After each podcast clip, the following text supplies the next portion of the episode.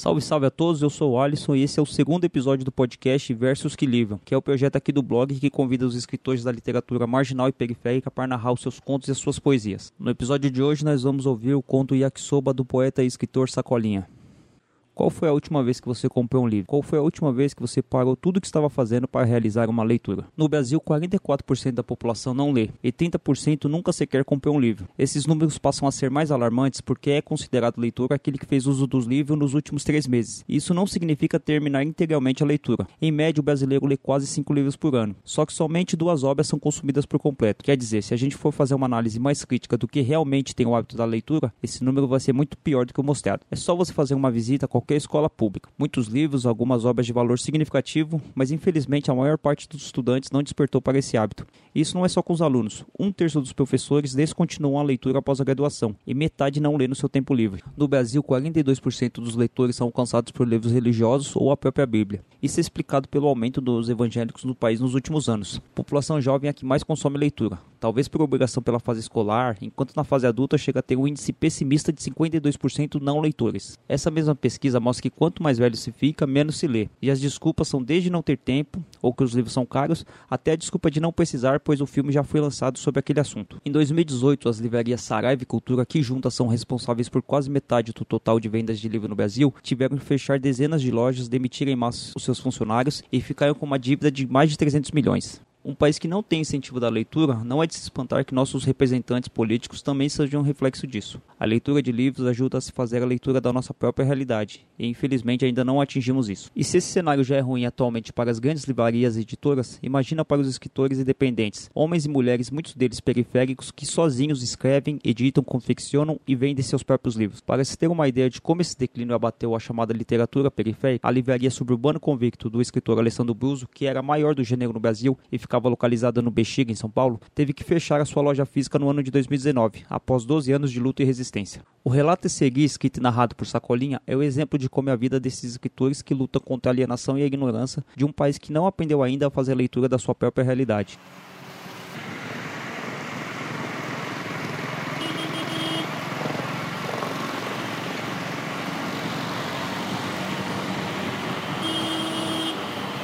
Cheguei cedo naquele dia. As contas já estavam atrasadas e a geladeira vazia há muito vinha pedindo alimento. Precisava vender no mínimo uns quatro exemplares do meu novo romance.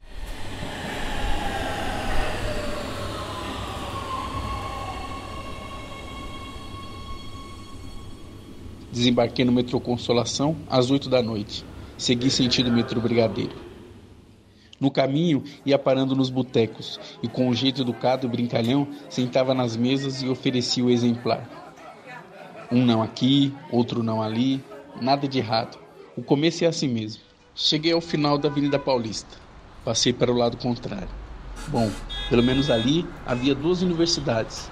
Poderia rolar algumas vendas. Estudantes instruídos, adeptos da leitura, acostumados a comprar livros de alto custo. Era o lugar certo. Na primeira universidade, os estudantes estavam em intervalo. Alguns conversavam sentados no escadão, outros namoravam em frente à lanchonete. Ensaiei algumas palavras e rumei para o escadão. Trinta abordagens. O resultado foi minha saída de cabeça baixa daquele recinto. E se elogio fosse dinheiro, sairia dali de bolso cheio.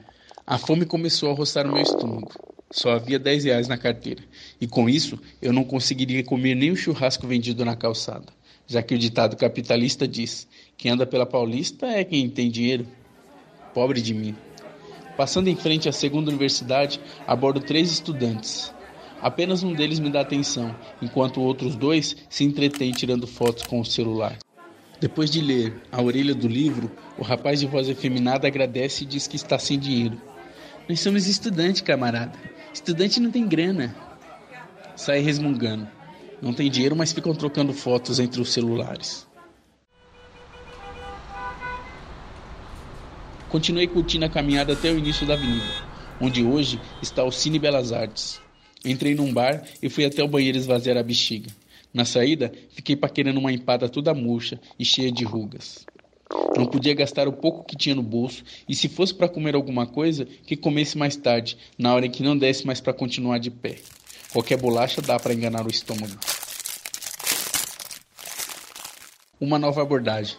Licença e boa noite. Podem contar no relógio. Não irá passar de um minuto. Eu não quero encher o saco de vocês. A recepção nada me alegrou, mas continuei. Sou o fulano de tal e sou escritor, autor deste romance. Enquanto as quatro pessoas folheavam o livro, eu ia puxando a sardinha para a minha brasa. Já lancei no Rio de Janeiro, em Minas, no Ceará e semana que vem estarei indo lançá-lo na Bahia. Nenhum deles dava atenção ao que eu dizia. Um outro desistiu de continuar folheando e deu um gole na cerveja. Apesar do barulho dos carros passando pela avenida, conseguiu ouvir o som da cerveja descendo na goela do rapaz. Eu, que odeio cerveja, de repente senti uma grande vontade de beber uma. Era a sede, que junto com a fome conspirava contra o meu organismo. Tentei mais um apelo. Esses são os últimos exemplares da terceira edição, hein? A simpatia tomou o lugar das caras fechadas. Ouvi os seguintes comentários. Oh, parabéns pela obra, hein? Mas estou sem dinheiro. É, muito bonito esse seu livro, mas você apareceu num dia ruim. Vai ficar para próxima. Boa sorte nas suas vendas. Pensei comigo. Vendas? Hum, que vendas? Segui cantando. Ando devagar, porque já tive pressa, levo meu sorriso, porque já chorei demais. Encontrei um boteco com muitas mesas. Um som ambiente alegrava as pessoas no local. Estudei os trajes e me aprumei nas conversas.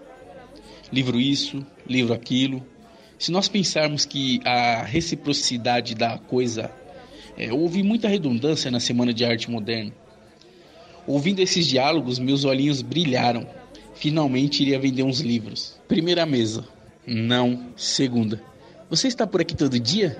Terceira. Vamos deixar para depois porque hoje a grana tá curta. Quarta. Oh, parabéns pela sua coragem, hein? E assim se seguiu em todas as mesas. Não consegui me conformar. Ainda houve um momento em que um senhor com sua amante me disse: Depois de amanhã eu pego, agora só tenho 10 reais para abastecer o carro e chegar em casa. Enquanto ia me retirando, o garçom trazia na bandeja o troco do senhor: 35 reais. Saí balançando a cabeça. Já iam dar 10 horas e nenhuma venda. Puta que pariu! Tinha que pensar numa nova estratégia. Já menti, usei do exagero, aumentei os fatos e nada. Nem no cheque consegui venda e a fome a bailar em meu estômago. Comecei a prestar atenção naquele macarrão dos japoneses. Sempre havia alguém em volta daquele carrinho comprando aquilo. Olhei a placa dos preços. Pequeno, 2,50. Médio, R$ reais. Grande, 6. Nessas alturas necessitava de no mínimo duas porções grandes. Venci a tentação e segui cogitando alguma venda. Quem sabe lá na frente não acho uma barraca de doces. Assim, faço um lanche com três reais. É um suco e dois pacotes de bolachas. Andei, parei, andei, parei. Nada de vendas e nada de barracas. Passei novamente para o outro lado.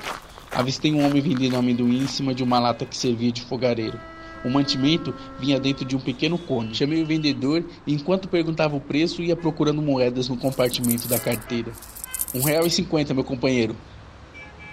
Preferi não negociar. O cara teve a cara de pau de me cobrar um real e cinquenta centavos numa pequena porção de amendoim, digna de mesa de boteco, e ainda me chamar de companheiro.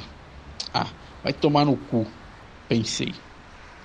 Saquei a minha preciosa nota de 10 reais, peguei o troco e saí mastigando amendoim desesperadamente. Mais à frente, uma senhora me para, pedindo um vale transporte. Falo que sou escritor e que estou vendendo meus livros. Quando vou mostrar um exemplar, ela vira as costas e sai rapidamente. Solto uma risada frouxa. Continuo na peregrinação. O amendoim só aumentou mais o incômodo na barriga. Despertou a dormência que amenizava a fome. Bebi água morna numa padaria. O estômago doeu ao receber o líquido. Parei na porta de uma famosa loja de hambúrgueres e quibes. Analisei os valores, nada que o meu dinheiro pudesse comprar. Para meu consolo, lembrei de um conhecido que, quando trabalhava numa dessas lojas, costumava cuspir dentro do pão e passar o queijo geladinho em sua testa. Cheguei na consolação. Prometi para mim que só iria dar mais uma volta. Quem sabe não estouro algumas vendas. O negócio é persistir. E lá fui eu, rumo aos vários nãos, sentindo o fracasso daquela noite calorenta. Agora andava devagar, parecia estudar os passos. A minha situação não me deixava avançar como antes. As pessoas que passavam por mim seguravam seus pertences. Comecei a cantar, procurando desviar a atenção de tudo: da fome, das pessoas com medo de serem roubadas, da polícia que passava na viatura e me encarava, dos mendigos que se preparavam para dormir e dos nãos constantes. Só não conseguia desviar a atenção de uma coisa: daquele macarrão que os japoneses produziam na beira da calçada. O cheiro acariciava as minhas narinas. Nunca comi esse tipo de comida japonesa. Imaginei comê-la naquele dia.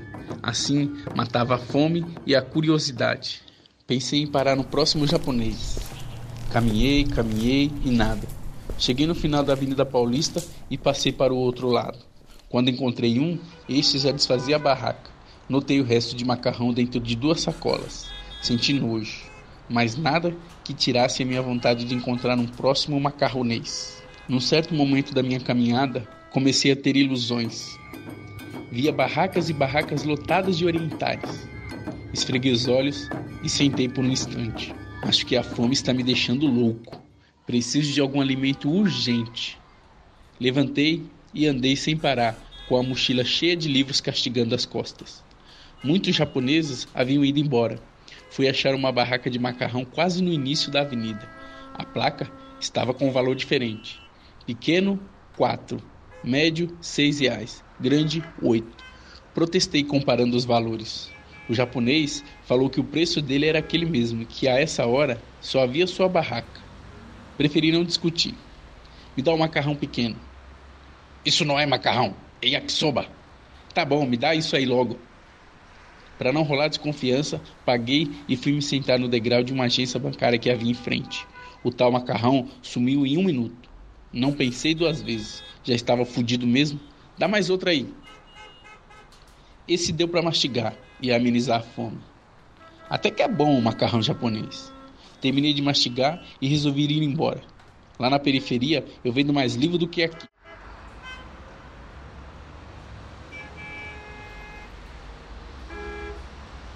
Passei meu último bilhete na catraca do metrô. O dinheiro na carteira só não havia zerado por causa dos 50 centavos de troco do amendoim. Troco que gastei na baldeação no Brás, metrô trem, comprando um suco feito com água do banheiro feminino.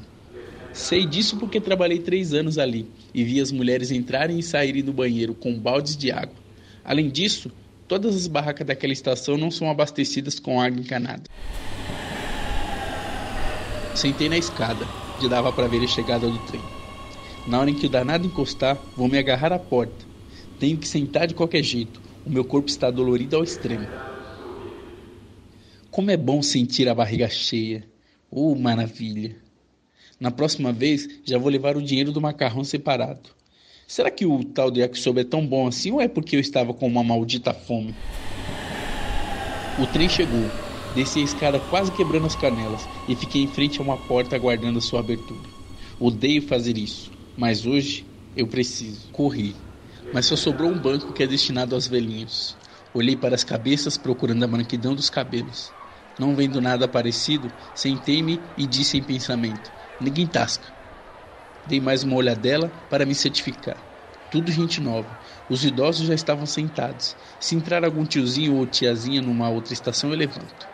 Abri o romance do Graciliano Ramos. E quando estava me entrosando na leitura, o trem chega na estação Tatuapé. Vejo uma mulher entrando e começo a observá-la. Tem umas rugas e uns pés de galinha no rosto. Julgo que tem os seus quarenta e tantos anos, mas parece mais idosa. Levanto-me rapidamente e dou lugar. Ela parece resistir, mas vendo o banco livre, agarra-o. Nem me agradece. O rosto começa a mudar. Creio que está ficando com raiva. Saquei a dela e resolvi ir para o fundo do vagão. Vaidosa como todo brasileiro, simplesmente devia estar se perguntando se é velha demais para um jovem oferecer lugar a ela. Sento no chão e me envolvo na leitura. Depois da última baldeação em Guaianazes, o trem me deixa no meu município. Sem grana e a essa hora sem ônibus, vou a pé para casa. No caminho, tenho a infelicidade de ser abordado pela polícia.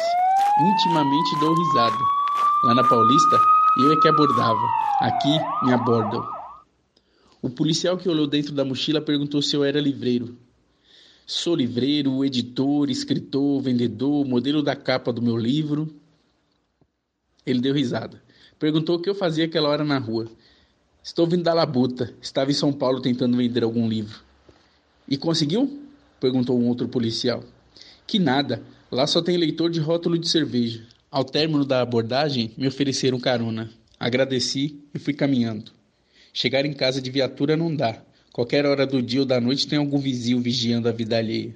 Aí, quando o dia raiar, é só fofoca. O filho da dona Cleide estava aprontando. Chegou de madrugada na mão da polícia. E vai saber qual é dessas autoridades. Tem dia que já chegam dando tapa na cara. Não dá para confiar. Cheguei em casa e me aliviei do peso da mochila. Quem disse que cultura não pesa? Olhei nas panelas e na geladeira. Não há nada que me interesse. Também, depois de um macarrão daqueles, tomo um banho e escovo os dentes. O sono está igual galinha sendo cercada no terreiro. Vem, não vem, Deito no sofá e volto ao Graciliano Ramos. Minutos depois, adormeço, com o livro em cima da barriga e o pensamento no macarrão da Paulista.